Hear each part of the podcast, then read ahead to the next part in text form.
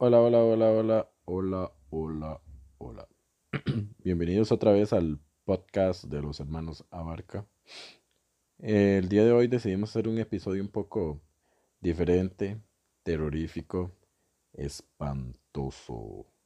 No, no, algo diferente de lo que normalmente podría la gente estar como no acostumbrada. Pero bueno, el punto es que buscamos algunas historias de terror o, de suspenso, no sé cómo quieran llamarlo, en San Google. y bueno, escogimos las que nos llamaron un poco más la atención porque la verdad no son tan así como que uno diga tan terroríficas, terroríficas, no. Pero bueno, ahí decidimos como hacer este episodio así como contando algunas historias y así. Bueno, en realidad tres. Y bueno, nada. esperamos que les guste.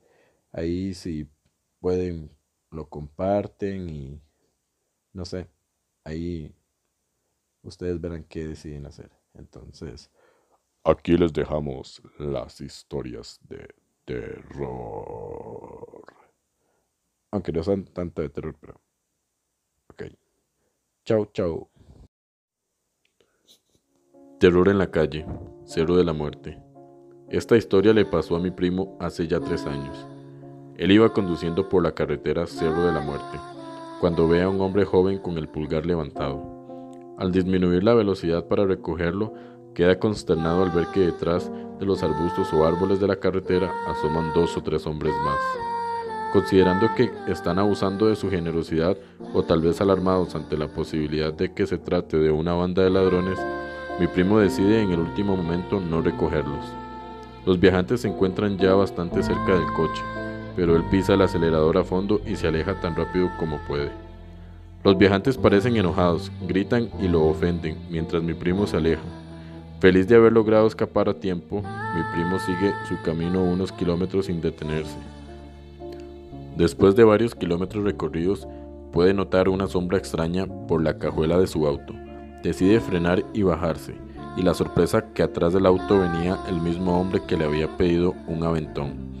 Aterrorizado se sube a su auto y arranca a toda prisa, pensando que todavía traía a ese hombre en su carro, pero al llegar a su destino ya no había nadie. Pero nota algo en la puerta de atrás. Mi primo baja para ver qué es lo que pasa y queda paralizado de horror ante lo que ven sus ojos. Atrapado en una de las manijas de la puerta hay cuatro dedos humanos.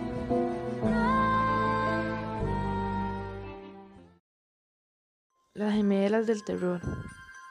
En el caso de estas gemelas dulces y tiernas en vida, pero escalofriantes y malvadas después de muertas, ellas y su madre vivían en un poblado rural, en una humilde casa junto a la carretera.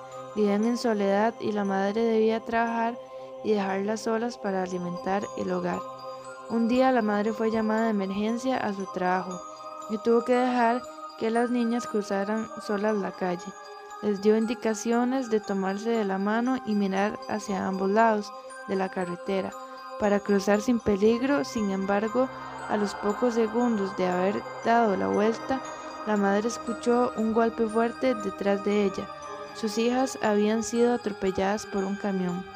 Después de la muerte inmediata de las niñas, la madre nunca pudo olvidar el suceso y cuatro años después tuvo gemelas más. Su vida se había llenado de alegría con la llegada de estas dos pequeñas, que por cierto eran muy similares a las niñas del accidente, que tenían estrictamente prohibido acercarse a la carretera. De pronto un día violaron las reglas que su madre les impuso y se colocaron a la orilla de la carretera.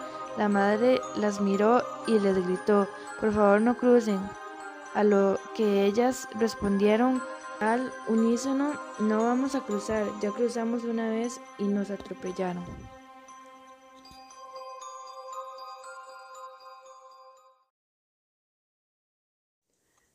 El niño en la lechería, Cartago del 2005. En mi finca siempre sucedían cosas extrañas, en especial en la lechería, pero esa noche me pasó algo que me hizo que se me pararan los pelos de punta. Eran las 9 de la noche cuando fui a la lechería para ver si todo estaba en orden.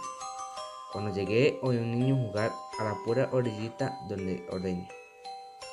Con un foco me dirigí a donde estaban las risas y pegué un focazo y lo logré ver. Era un niño de aproximadamente 4 años, sin camisa y sus ojos brillantes.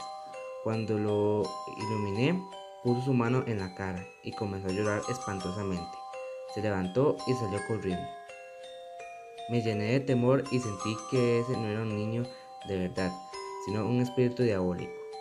Lo seguí por el callejón y en unos momentos paró en medio de la calle y obviamente, alumbrándolo sin despegarle la vista, se sentó y comenzó a reírse y a jugar como si nada.